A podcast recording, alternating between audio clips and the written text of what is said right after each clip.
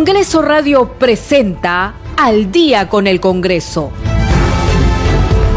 Una síntesis informativa del trabajo legislativo, de representación y de fiscalización del Parlamento Nacional. Una producción de la Oficina de Comunicaciones del Congreso de la República.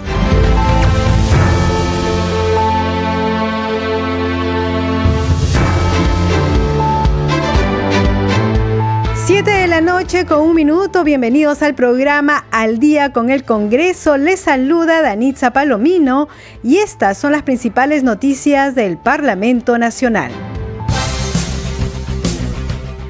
El Pleno del Congreso aprobó por insistencia la autógrafa de la ley que promueve el empleo de jóvenes técnicos y profesionales en la administración pública del país. Previamente, en el Pleno del Congreso se reinició el debate de la reforma constitucional que propone el retorno a la bicameralidad.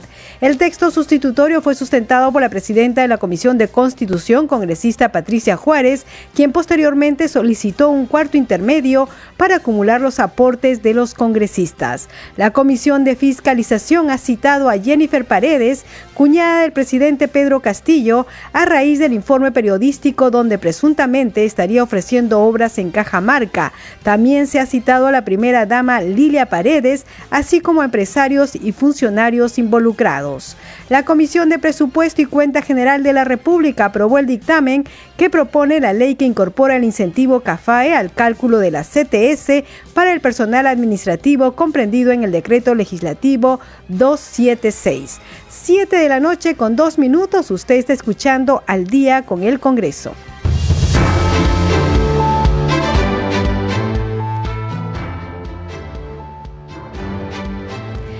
Bien, vamos con el desarrollo de las noticias y hace unos minutos el Pleno del Congreso aprobó por insistencia la autógrafa de ley recaído en el proyecto de ley 073-2021, ley que promueve el empleo de jóvenes técnicos y profesionales en la administración pública del país. La decisión se adoptó por 115 votos a favor, 0 en contra y 2 abstenciones. Fue luego de que la congresista Isabel Cortés Aguirre, presidenta de la Comisión de Trabajo y Seguridad Social, sustentar el dictamen respectivo. Dijo que la iniciativa tiene como objetivo promover el acceso de los jóvenes técnicos y profesionales al empleo en la administración pública y que tiene como ámbito de aplicación las entidades públicas del Estado en concordancia con el artículo 1 del título preliminar del texto único ordenado de la Ley 27444, Ley de Procedimiento Administrativo General. Otro tema a destacar es la bonificación especial donde se precisa que en etapa de la entrevista personal de los concursos públicos de méritos al que se convoquen para trabajos técnicos o profesionales, los postulantes que tengan 29 años de edad reciben 10% de bonificación en la etapa de la entrevista personal sobre el puntaje final. 7 de la noche con 4 minutos y hay que decir que el Pleno del Congreso retomó el debate de los proyectos de ley que propone la reforma constitucional que restablece la bicameralidad en el Parlamento Nacional. La presidenta de la Comisión de Constitución, la congresista Patricia Juárez, defendió la legitimidad del Congreso para promover dicha reforma constitucional. Fue al sustentar un nuevo texto sustitutorio sobre esta propuesta que recoge los aportes de los parlamentarios de las diferentes bancadas en los debates realizados en las últimas sesiones plenarias. Vamos a escucharla, pero hay que recordar que ahora está en cuarto intermedio igual se van a incorporar algunos aportes de los congresistas. Escuchemos lo que dijo en la sesión plenaria la congresista Patricia Juárez. Hemos señalado en varias oportunidades que se trata de un paquete de reformas políticas que se inician con la bicameralidad, pero requieren de otras más para implementar un cambio que impacte de forma efectiva en un mejor Estado para todos. Sobre la legitimidad del Congreso para emprender esta reforma constitucional que ha sido manifestada por varios congresistas en las sesiones, en las sesiones del Pleno pasadas. Se ha señalado que el Congreso, por su bajo porcentaje de aprobación, según las encuestas, no estaría legitimado para emprender la presente reforma constitucional. Quiero señalar, señores congresistas, que como todos sabemos, ningún parlamento en el mundo se ha caracterizado por altas cifras de aprobación. Y sin embargo, todos sabemos que nosotros somos el núcleo del contrapeso de los demás poderes del Estado y es el único legitimado para realizar reformas constitucionales necesarias en beneficio de la población, por ser un poder compuesto en su totalidad por representantes elegidos directamente por el pueblo. La baja aprobación de los parlamentos es un fenómeno político que se manifiesta en diversos países, tanto en regímenes presidenciales como parlamentarios. Es así como la confianza o aprobación de los parlamentos de Chile, Colombia y Ecuador no sobrepasa el 32%, oscilando entre el 10 al 31%. Con ello, señores congresistas, quiero aclarar que la legitimidad del Parlamento no descansa en su popularidad, sino en su origen y sus correctas decisiones, cuando éstas versan sobre los cambios necesarios para el fortalecimiento de la institucionalidad del país. Siete de la noche con siete minutos. Hay que decir que eh, los congresistas de las diferentes bancadas eh, se han pronunciado también sobre este tema, han participado en el debate. El congresista Enrique Wong de Podemos Perú destacó los países que tienen congresos bicamerales, los cuales dijo permiten brindar a la población una mejor calidad de vida con mejores leyes. También se mostró a favor de la reelección. Escuchemos. ¿Quiénes son los países que tienen este, estos privilegios, que tienen gran desarrollo económico, gran desarrollo social, cuando hay una justa distribución de la riqueza? Los países que son, que tienen bicameralidad. Que, por ejemplo, Estados Unidos, Canadá, Italia, Inglaterra, Francia, Japón. Presidenta, ¿y quiénes son los que tienen unicameralidad? Perú, el caso de Nicaragua, el caso de Venezuela, el caso de Cuba, el caso de Corea del Norte.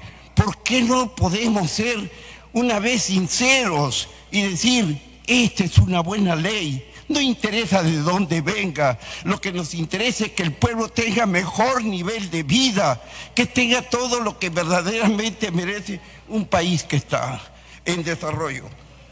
Y para terminar, Presidenta, también decirle que yo estoy de acuerdo con la reelección, por una sencilla razón, Presidenta, a lo mejor la experiencia que me da de haber estado ya tres veces en el Congreso. La reelección, el número... 30 segundos para que culmine. Y a cuenta de mi bancada Tenemos eh, el número más bajo de representantes. Segundo, Presidenta, nosotros eh, la reelección no es porque uno lo pida, el que decide es el pueblo, decide a este le reelijo por sus cualidades morales, espirituales. Siete de la noche con nueve minutos. Seguimos con las reacciones de los parlamentarios y el debate que se realizó en el Pleno del Congreso. El congresista Flavio Cruz Mamani de Perú Libre sostuvo durante su intervención que esta reforma constitucional no es importante para el país. ¿Qué ha sido calificado como importante por la Comisión de Constitución? No lo vemos así, el pueblo no lo ve así como tan importante, porque hay otras necesidades. Y ese mensaje nos han estado transmitiendo durante todos estos últimos meses, que este tipo de reformas, los cambios estructurales, la asamblea constituyente, no eran importantes. Pero resulta que ahora sí quieren empoderarnos con el hecho de que este tema sí es importante. No lo es recogiendo las voces del pueblo, recogiendo las voces del Perú profundo, donde nosotros particularmente estamos en permanente contacto, los que somos de provincias, entre comillas, como alguien tuvo el atrevimiento de tildarnos. Jamás les diremos a ustedes los capitalistas, porque también Lima es nuestra ciudad, nuestra capital, y esa unidad hay que cultivarla y entonces hay que tener mucho cuidado con esos mensajes. En realidad, yendo por el camino proactivo, eh, saludo que de manera no importa informal, ya estamos prácticamente en un escenario de asamblea constituyente impropia la noche con 11 minutos vamos con más información. Ustedes saben que el Pleno del Congreso está sesionando en este momento y ha aprobado hace unos minutos lo siguiente. El Pleno de la Representación Nacional aprobó la insistencia de la autógrafa del proyecto de ley 198 que propone declarar de interés nacional la creación de universidades públicas y filiales que hayan obtenido el licenciamiento institucional. El acuerdo se logró con el voto favorable de 105 congresistas, mientras que 13 de ellos se abstuvieron. La aprobación de insistencia no requiere de segunda votación, precisó la presidenta del Congreso, Mari Carmen Alba Prieto, quien conduce la sesión vespertina del Pleno. El encargado de sustentar el dictamen respectivo fue el congresista Esdras Medina, presidente de la Comisión de Educación, Juventud y Deporte, quien dijo que esta autógrafa de ley busca la protección del derecho constitucional a la educación y no contraviene lo dispuesto en la Carta Magna. Agregó que esta futura norma se justifica ya que en muchas regiones del país no existen casas de estudios que les permita a los jóvenes el acceso a una educación universitaria. También se pronunció a favor la legisladora Noelia Herrera Medina, autora de esta iniciativa legislativa. Bien, vamos con más información. Y hoy sesionó la Comisión de Presupuesto y eh, aprobó por mayoría el dictamen del proyecto de ley que propone la ley que incorpora el incentivo CAFAE al cálculo de la CTS para el personal administrativo comprendido en el decreto legislativo 276. Vamos con el informe de la multiplataforma del Congreso de la República se aprobó por unanimidad el predictamen que modifica la décima disposición complementaria final de la Ley 31-125 y contempla criterios sobre personal de suplencia de e-salud. La iniciativa legislativa propone que la condición de suplencia a plazo fijo bajo el régimen del decreto legislativo 728 del Seguro Social de Salud que mantenga vínculo laboral por dos años continuos o tres discontinuos y haya ingresado a la entidad mediante concurso público, pasa a contrato a plazo indeterminado en el mismo régimen. Esta autorización representaría el reconocimiento de los derechos laborales. Durante la sesión de la Comisión de Presupuesto, también se aprobó con 15 votos a favor, 0 en contra y 4 abstenciones el predictamen que incorpore el incentivo CAFAE al cálculo de la CTS del personal administrativo, comprendido en el decreto legislativo 276. Los congresistas se mostraron a favor de la iniciativa. Los servidores públicos de la 276 han logrado a través de la negociación colectiva con el Ejecutivo el mes de junio pasado mejorar sus niveles de remunerativos, en este caso a través del incremento del monto único consolidado. Que perciben este incremento, presidente, que es pensionable, lo consiguen los trabajadores del decreto legislativo 276 de más de 20 años, así como escuchan colegas, 20 años haber sido invisibilizados por los gobiernos que han pasado.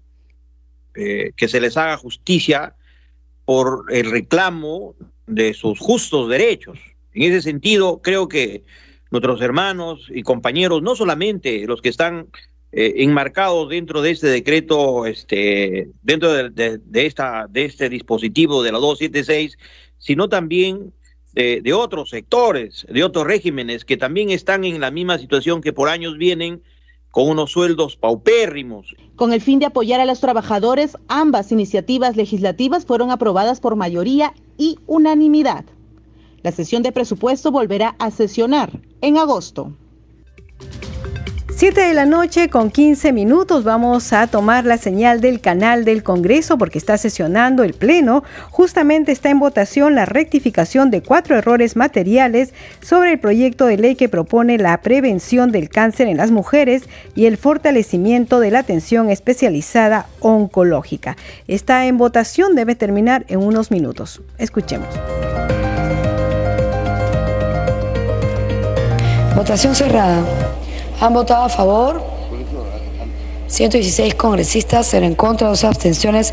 Ha sido aprobada la aclaración, por consiguiente, la autora Failey continuará el trámite correspondiente. Siguiente tema.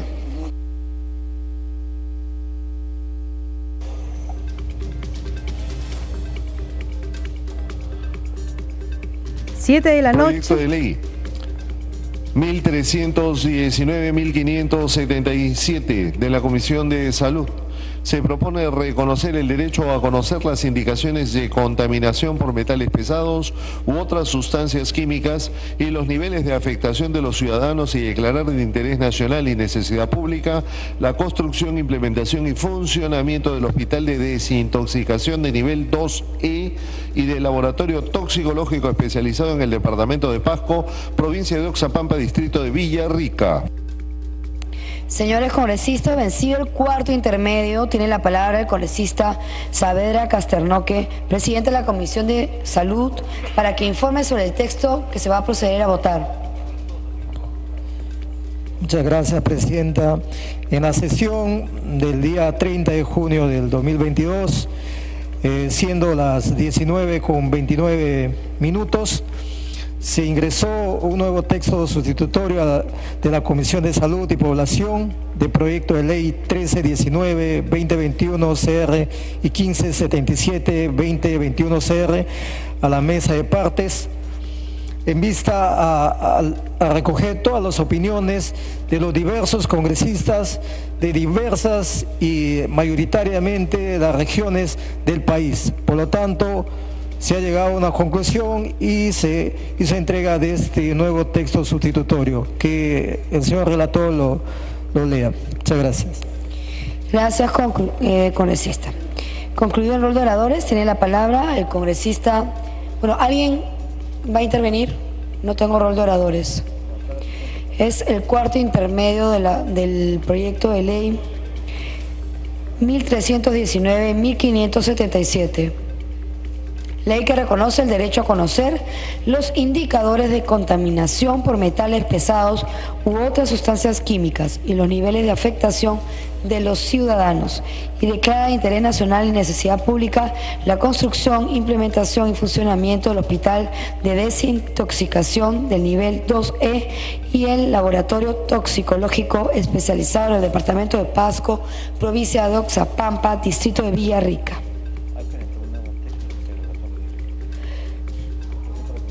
Han presentado un nuevo texto, por favor, relator de lectura. Texto sustitutorio. Ley que reconoce el derecho de conocer los indicadores de contaminación por metales pesados u otras sustancias químicas y los niveles de afectación de los ciudadanos y que declara de interés nacional y necesidad pública la construcción, implementación y funcionamiento del Hospital de Desintoxicación de nivel 2E y del Laboratorio Toxicológico especializado en el Departamento de Pasco, provincia de Oxapampa, distrito de Villarrica y en otros departamentos en modo progresivo a nivel nacional. Artículo primero, objeto de la ley. La presente ley tiene por objeto reconocer el derecho de conocer los indicadores de contaminación por metales pesados u otras sustancias químicas y los niveles de afectación de los ciudadanos e incorporar el enfoque intercultural en la medida en la medicina y la salud, así como declarar de interés nacional y necesidad pública la construcción, implementación y funcionamiento del Hospital Especializado de Desintoxicación Nivel 2E y del Laboratorio Toxicológico en el Departamento de Pasco, provincia de Oxapampa, distrito de Villarrica y en otros departamentos en modo progresivo a nivel nacional. Artículo segundo, indicadores de contaminación y niveles de afectación. El Ministerio de Salud y sus órganos competentes y los gobiernos regionales están obligados a informar mensualmente a la población y a la Comisión de Salud y Población del Congreso de la República sobre el estado situacional de los indicadores de contaminación por metales pesados u otras sustancias químicas y el nivel de afectación de los ciudadanos. Artículo tercero, medicina y salud intercultural para enfrentar la contaminación por metales pesados u otras sustancias químicas. El Ministerio de Salud y sus órganos competentes, el Ministerio de Cultura y los gobiernos regionales propician, promueven y ejecutan la medicina y la salud intercultural e incorporan a las poblaciones nativas u originarias para enfrentar la afectación por metales pesados u otras sustancias químicas. Artículo cuarto, declaración de interés nacional y necesidad pública se declara de interés nacional y necesidad pública la construcción, implementación y funcionamiento del Hospital de Desintoxicación de nivel 2E y del Laboratorio Toxicológico en el Departamento de Pasco, provincia de Oxapampa, distrito de Villarrica, para la atención especializada para afectados con metales pesados y otras sustancias químicas a nivel nacional. Disposiciones complementarias y finales. Primera, pertinencia y enfoque intercultural. En el marco de la Declaración de Interés Nacional y Necesidad Pública establecida en el artículo 4, la construcción, implementación y puesto en funcionamiento del Hospital de Desintoxicación del nivel 2E y del Laboratorio Toxicológico para la atención especializada de pacientes afectados con metales pesados y otras sustancias químicas conforme al artículo primero, se realizan con pertinencia y enfoque intercultural. En el caso del Departamento de Pasco, provincia de Oxapampa, distrito de Villarrica, se incorporan a las comunidades Ayaninca y Yanesha. Segunda, acciones de los Ministerios de Salud, de Cultura y de los gobiernos regionales correspondientes. Se encarga al Ministerio de Salud y sus órganos competentes, al Ministerio de Cultura y al Gobierno regional en el marco de sus competencias y funciones, realizar las acciones pertinentes para el cumplimiento de la presente ley. Lima, 30 de junio 2022. Marcar asistencia para proceder a votar.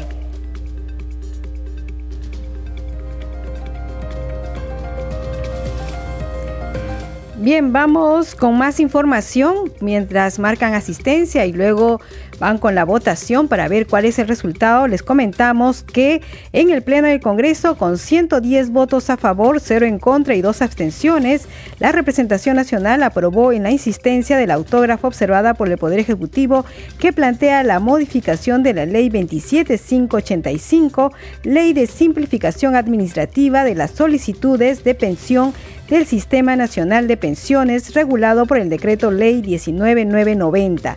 La propuesta fue sustentada por la presidenta de la Comisión de Trabajo y Seguridad Social, congresista Isabel Cortés señala que la entidad encargada de declarar y otorgar el derecho pensionario en el régimen del decreto ley número 19990, que dentro de los 30 días calendarios contados a partir de la presentación de la solicitud no se ha pronunciado reconociendo o rechazando de la solicitud, está obligada a otorgar una pensión provisional equivalente al monto mínimo de pensión establecido para cada prestación, tales como la invalidez, jubilación y sobrevivientes. En su disposición complementarias finales se señala que el Poder Ejecutivo realiza las modificaciones reglamentarias que sean necesarias para la adecuación a la presente ley en un plazo de 60 días calendarios.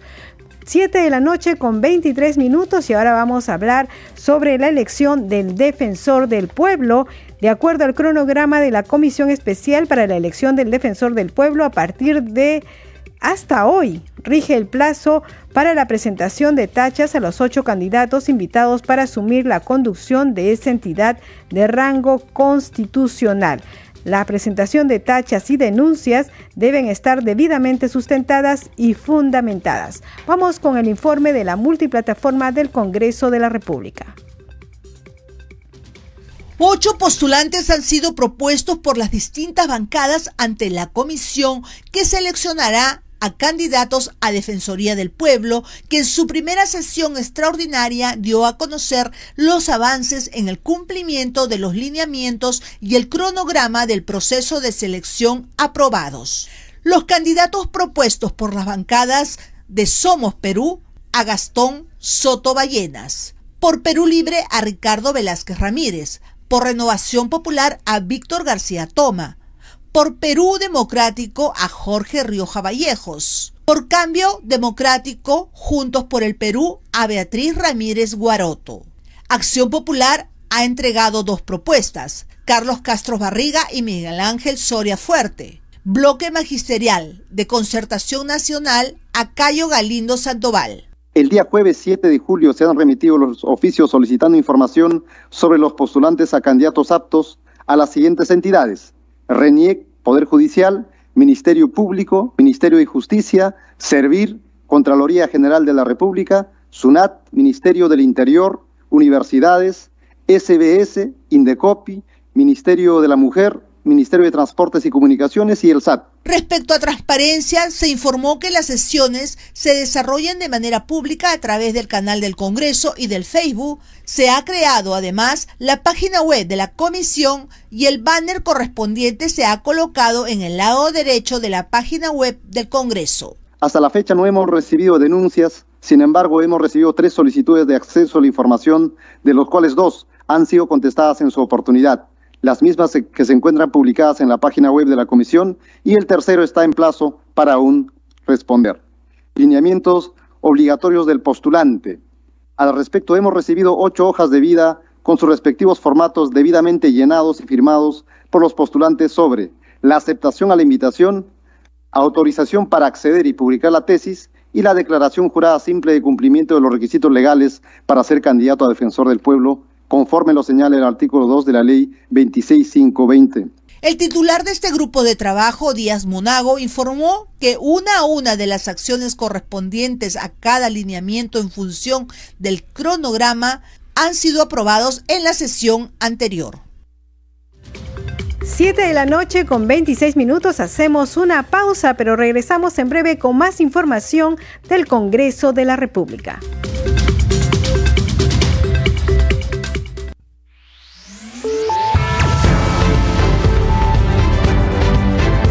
Continuamos en Al día con el Congreso.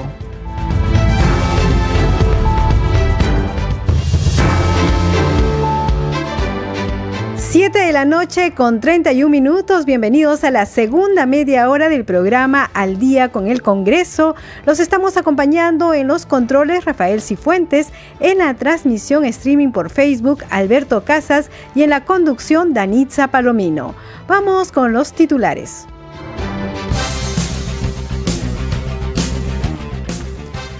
Pleno del Congreso aprobó por insistencia la autógrafa de la ley que promueve el empleo de jóvenes técnicos y profesionales en la administración pública del país. Previamente, en el Pleno del Congreso se reinició el debate de la reforma constitucional que propone el retorno a la bicameralidad.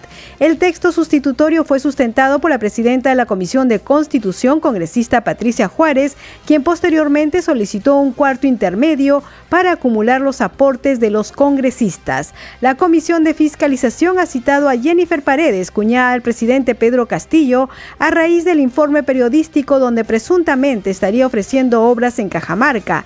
También se ha citado a la primera dama, Lilia Paredes, así como a empresarios y funcionarios involucrados. La Comisión de Presupuesto y Cuenta General de la República aprobó el dictamen que propone la ley que incorpora el incentivo CAFAE al cálculo de la CTS para el personal administrativo comprendido en el decreto legislativo 276. Usted está escuchando al día con el Congreso.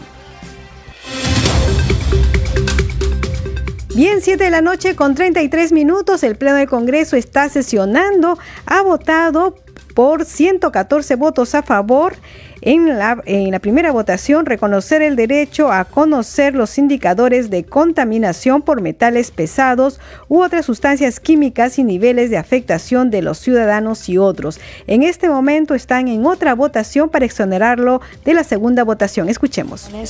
Ha sido aprobada la exoneración de la segunda votación del proyecto. Siguiente tema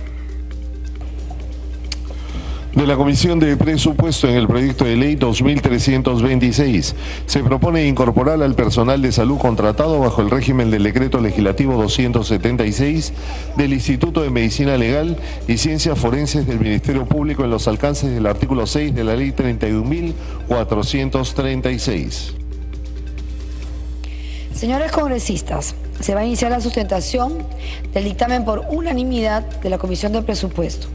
Tiene la palabra su presidente, el congresista Héctor Acuña, hasta por 10 minutos.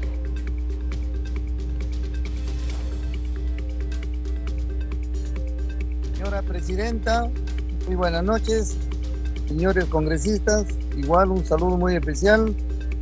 Me corresponde sustentar el dictamen recaído en el proyecto de ley 2326-2021, ley que incorpora al personal de salud contratado bajo el régimen del decreto legislativo 276 del Instituto de Medicina Legal y Ciencias Forenses del Ministerio Público en los alcances del artículo 6 de la ley 31436 Señores congresistas, en su oportunidad el Ministerio Público solicitó una transferencia de partidas en el presupuesto del sector público para el año fiscal 2022 hasta por la suma de 3.955.500 soles, con la finalidad de financiar la bonificación extraordinaria de 1.500 nuevos soles para todo el personal del Instituto de Medicina Legal y Ciencias Forenses contratados bajo las modalidades CAS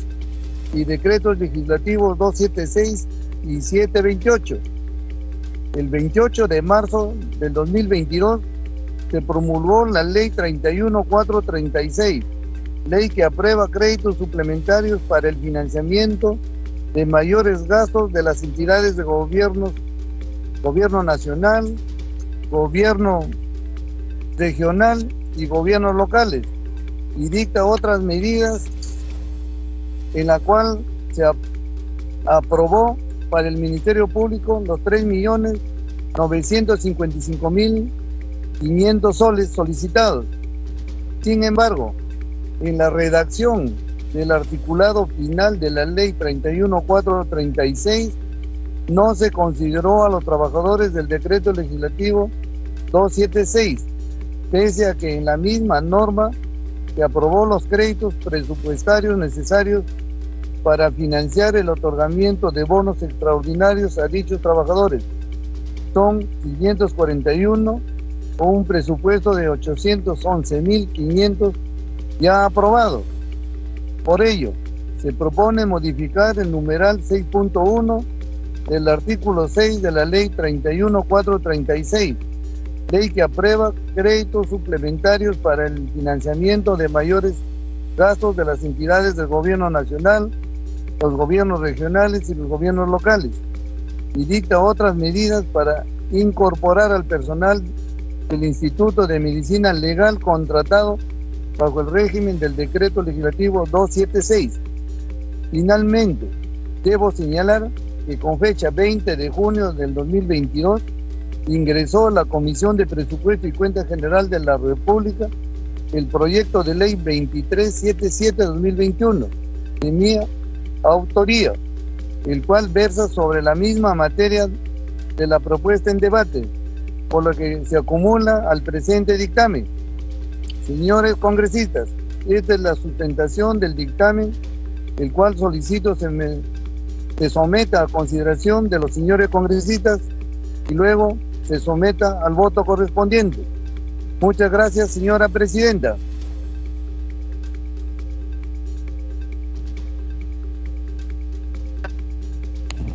Congresista, continúe, por favor. Señora Presidenta, he terminado mi sustentación del, del, dictamen. Que le agradece por su atención. Gracias, congresista. Gracias, congresista. Como el dictamen ha sido aprobado por unanimidad, cada grupo parlamentario tendrá un máximo de dos minutos para que exponga su posición en aplicación de lo dispuesto en el tercer párrafo del inciso B del artículo 55 del reglamento del Congreso. Tiene la palabra la congresista Luque como autora hasta por cinco minutos. Gracias, Presidenta. Colegas, eh, esta es una iniciativa muy concreta en realidad porque se destinó un bono COVID en el que lamentablemente por una omisión no se consideró a los médicos legistas. Ellos han estado aquí varias veces en el Pleno hasta altas horas, esperando y seguramente se han acercado a varias de sus bancadas solicitando la priorización de esta iniciativa. Pero en realidad, digamos, esta iniciativa que en realidad subsana una omisión en la norma, plantea un problema real de hace tiempo que es eh, el número que no es adecuado con relación a los médicos legistas a nivel nacional porque lamentablemente hay regiones que no tienen números legistas suficientes. No se va a subsanar con esta norma, pero permite visibilizar esta situación de déficit que existe en médicos legistas a nivel nacional. Y este dictamen, en realidad, que ahora les compensa con un bono COVID que debieron ellos recibir desde la primera pandemia y que recién la van a recibir ahora, permite además un poco reconocer ese trabajo que los médicos legistas han desarrollado. El presupuesto está Ha habido un buen análisis en la Comisión de Presupuesto y por eso es que ha sido dictaminado con unanimidad. Así que esto permite simplemente reconocer un derecho que ya tenían los médicos legistas y que lamentablemente no se consideró y con este dictamen se está subsanando esta omisión. Esperamos que puedan tener respaldo. Los médicos legistas han estado presentes aquí en el Pleno y me permito expresar además a nombre de ellos el saludo y reconocimiento aquí al Pleno y a las distintas bancadas. Gracias, Presidenta. Gracias, congresista. Tiene la palabra el congresista Juan Carlos Mori por dos minutos. Bien, 7 de la noche con 40 minutos, parte de lo que es el debate en el Pleno del Congreso. Vamos con más información. El presidente de la Comisión de Defensa Nacional, José William Zapata, anunció en la víspera que la propuesta legal que establece restricciones en el uso de motocicletas en zonas urbanas con alto riesgo de victimización delictiva será debatida en una próxima sesión. Tenemos el informe de la multiplataforma del Congreso de la República. El presidente de la Comisión de Defensa Nacional, Orden Interno, Desarrollo Alternativo y Lucha contra las Drogas, José William Zapata, sustentó la modificación del decreto legislativo 1216, que fortalece la seguridad ciudadana en materia de tránsito y transporte para establecer restricciones en el uso de vehículos automotores de carrocería motocicleta en zonas urbanas con alto riesgo de victimización delictiva, a efectos de proteger a la población de los delitos contra la vida, el cuerpo y la salud, contra el patrimonio y contra la libertad. Los conductores y pasajeros de motocicleta utilizan cascos de seguridad y chalecos distintivos que lleven impreso de manera visible el número de placa del vehículo, conforme a las especificaciones técnicas previamente establecidas. La impresión de los chalecos se ubica en la parte alta de la espalda. Asimismo, debe instalarse la calcomanía holográfica de seguridad en la parte anterior del vehículo que permita su identificación a través de los sistemas de control electrónico vehicular. 5.2. El MTC, en coordinación con el Ministerio del Interior, emite la regulación complementaria sobre mayores especificaciones técnicas para el uso del casco de seguridad, el chaleco, así como las restricciones o limitaciones. Antes se escuchó la opinión de ciudadanos motociclistas, quienes señalaron que los únicos afectados serían las personas honestas que se trasladan en moto como una opción más económica. También se recibieron opiniones del Ministerio de Justicia, que consideró inviable la propuesta de la Sociedad de Comercio Exterior y de la Asociación Automotriz del Perú, que consideraron que no debería aprobarse, de la Asamblea Nacional de Gobiernos Regionales, quienes expresaron su conformidad siempre y cuando participen en su reglamentación. Luego, la pena privativa de libertad será no menor de 6 ni mayor de 10 años cuando el agente es funcionario o servidor público y aprovecha su cargo para la comisión del delito mantenerse, mantiene o mantuvo vínculo laboral con la víctima u otro vínculo que, la, que le impulse a esta última a depositar su confianza en el agente. Otra utilice a un menor de edad. Su debate continuará la próxima sesión para incluir los aportes que hagan llegar los miembros de la comisión a fin de someter a votación el predictamen sobre el particular. Por último, el congresista Alfredo Surín Loaiza sustentó el informe sobre la sanidad de la Policía Nacional del Perú, recaído en el proyecto Ley 1325, a fin de proteger el derecho de igualdad ante la ley relacionados con el tiempo de servicios prestados por los profesionales de la salud, muchos de los cuales se contagiaron en plena pandemia. El documento se someterá a votación en la siguiente sesión. 7 de la noche con 43 minutos. Vamos con más información, esta vez del Pleno del Congreso. Por 114 votos a favor y 7 abstenciones, el Pleno del Congreso aprobó insistir en la autógrafa que fuera observada por el Poder Ejecutivo que propone declarar de interés nacional y necesidad pública la rehabilitación de la vía férrea hidroeléctrica de Machu Picchu, Quillabamba, en el Cusco. El acuerdo se tomó en la sesión plenaria conducida por la presidenta del Congreso de la República, Mari Carmen Alba. Se trata del proyecto de ley 114 presentado por el Grupo Parlamentario Alianza para el Progreso a iniciativa del congresista Alejandro Soto. El congresista Soto Reyes, en su condición de presidente de la Comisión de Transportes y Comunicaciones, dijo que una de las observaciones que hace el Ejecutivo es que en la exposición de motivos del proyecto de ley no cuenta con un una evaluación presupuestal que demuestre la disponibilidad de los créditos presupuestarios que puedan ser destinados para su implementación. Se trata de una ley declarativa y por tanto no era necesario considerar un proyecto de disponibilidad de créditos presupuestarios, anotó el legislador. 7 de la noche con 44 minutos nos vamos con nuestra siguiente secuencia. Congreso en redes. A esta hora de la noche tenemos información con nuestra compañera Perla Villanueva. Adelante, Perla. Muchas gracias, Danitza. Buenas noches. Vamos con las publicaciones en redes sociales, concretamente en el Twitter, todas referidas a la jornada informativa de hoy en esta sesión plenaria que se desarrolla en el hemiciclo del Parlamento Nacional. Desde la cuenta oficial del Congreso del Perú se informa que pasa a un cuarto intermedio el texto sustitutorio de los proyectos de ley 660, 724, 792, 1044 y otros de la ley de reforma constitucional que restablece la bicameralidad en el Congreso de la República. Vamos ahora con la publicación de la presidenta de la Comisión de Economía, Silvia Montesa Facho quien señala que hoy se conmemora el Día de la Constitución Política del Perú, la Carta Magna que determina el derecho, la justicia y las normas del país que todos los peruanos debemos respetar y honrar. Adelante, agrega la congresista Silvia Montesa. Seguimos con otra publicación del Congreso del Perú, hashtag Tu Congreso Informa. La Comisión de Presupuesto aprobó el dictamen que propone la ley que incorpora el incentivo CAFAE al cálculo de la CTS para el personal administrativo, comprendido en el decreto legislativo 276. Y por último, Danitza, un mensaje más en el Twitter de la cuenta oficial del Congreso de la República del Perú. Durante el debate sobre el retorno a la bicameralidad, la presidenta de la Comisión de Constitución, Patricia Juárez, defendió la legitimidad del Congreso para promover los cambios necesarios a fin de fortalecer la institucionalidad. Hasta aquí, Danitza, solo algunas de las publicaciones en redes sociales referidas al Parlamento Nacional. Seguimos contigo. 7 de la noche con 46 minutos. Muchas gracias, Perla Nueva Y vamos con más información. La congresista Susel Paredes del Partido Morado lamentó el accionar de algunos integrantes de las rondas campesinas tras lo sucedido con un grupo de mujeres que fueron retenidas y golpeadas en el distrito de Chilía, provincia de Patás, en la región La Libertad.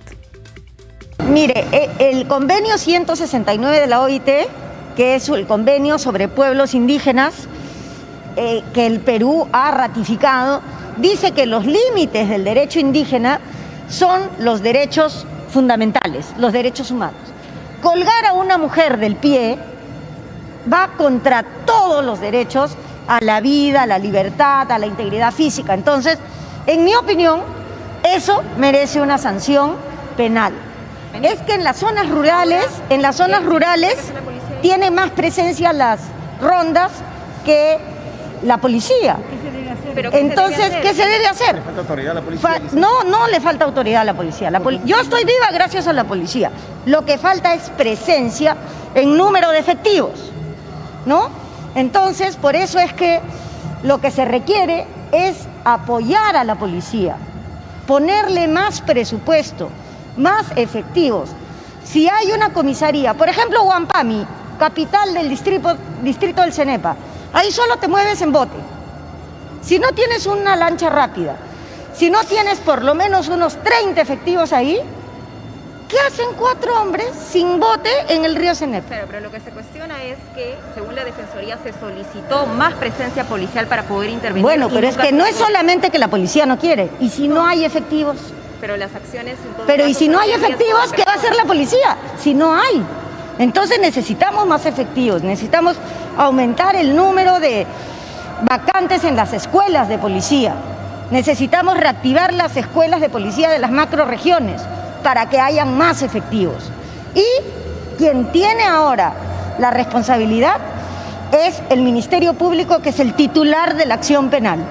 En manos del Ministerio Público está este caso, no de la policía, del Ministerio Público que es quien dice si hay delito o no y si los límites del derecho indígena amparado en el convenio 169 se han transgredido y se ha llegado al tema penal.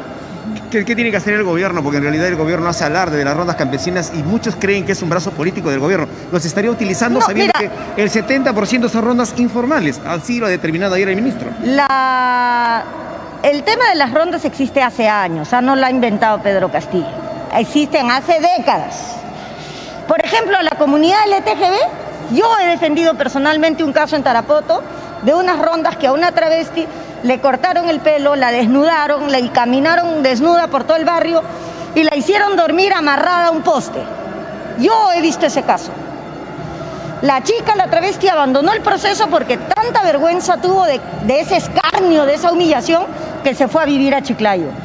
¿Qué necesitamos? Más efectivos policiales, más presupuesto para la policía porque ellos en número son más. Pero no nos vamos a enfrentar sabiendo que la ley está por encima de todo. El problema es que de repente muchos cometen el error y no denuncian. Podría darse el caso, ¿no? También. Necesitamos más efectivos policiales, más presencia en los puestos policiales para que tengamos más presencia del Estado en esa zona. Esa es mi ¿Qué opinión. le parece la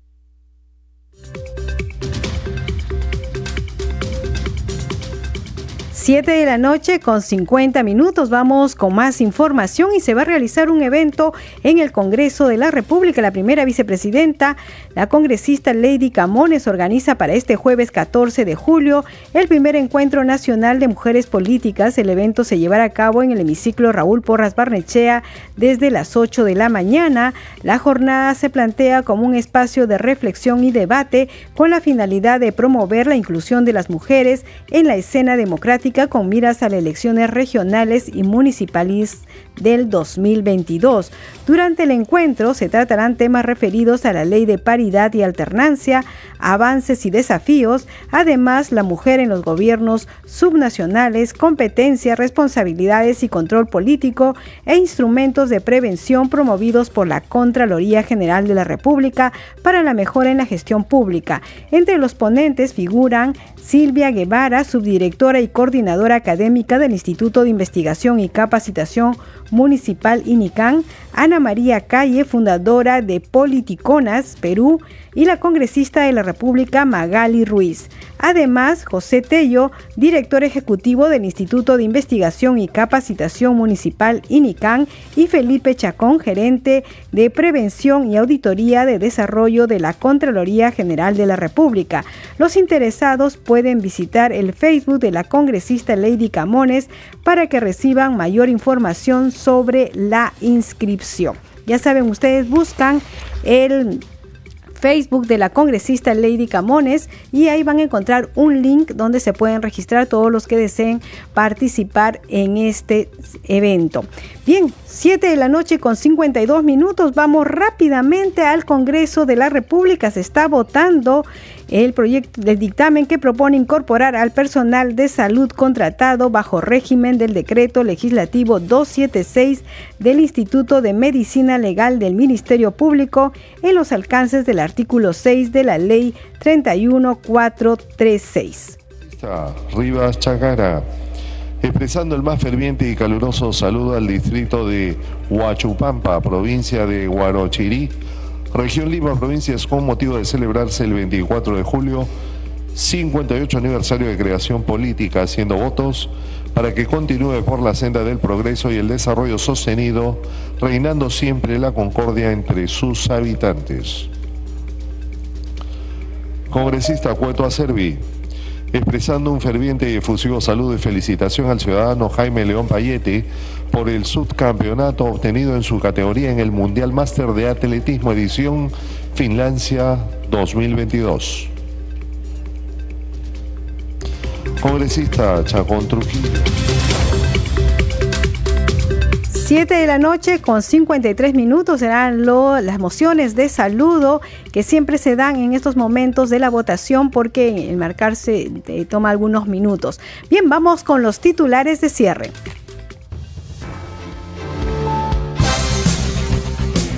El Pleno del Congreso aprobó por insistencia la autógrafa de la ley que promueve el empleo de jóvenes técnicos y profesionales en la administración pública del país. Previamente, en el Pleno del Congreso se reinició el debate de la reforma constitucional que propone el retorno a la bicameralidad.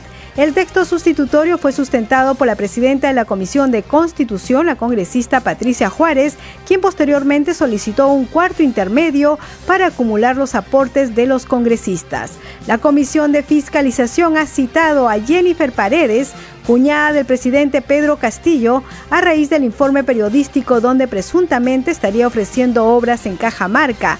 También se ha citado la primera dama Lilia Paredes, así como a empresarios y funcionarios involucrados. La Comisión de Presupuesto y Cuenta General de la República aprobó el dictamen que propone la ley que incorpora el incentivo CAFAE al cálculo de la CTS para el personal administrativo comprendido en el decreto legislativo 276. Usted está escuchando al día con el Congreso.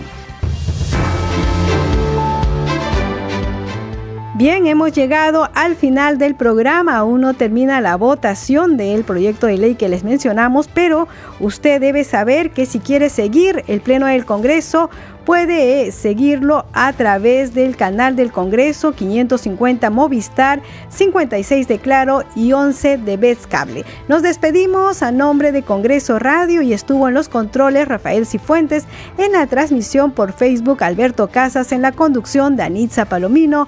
Nos reencontramos mañana a las 7 de la noche. Permiso.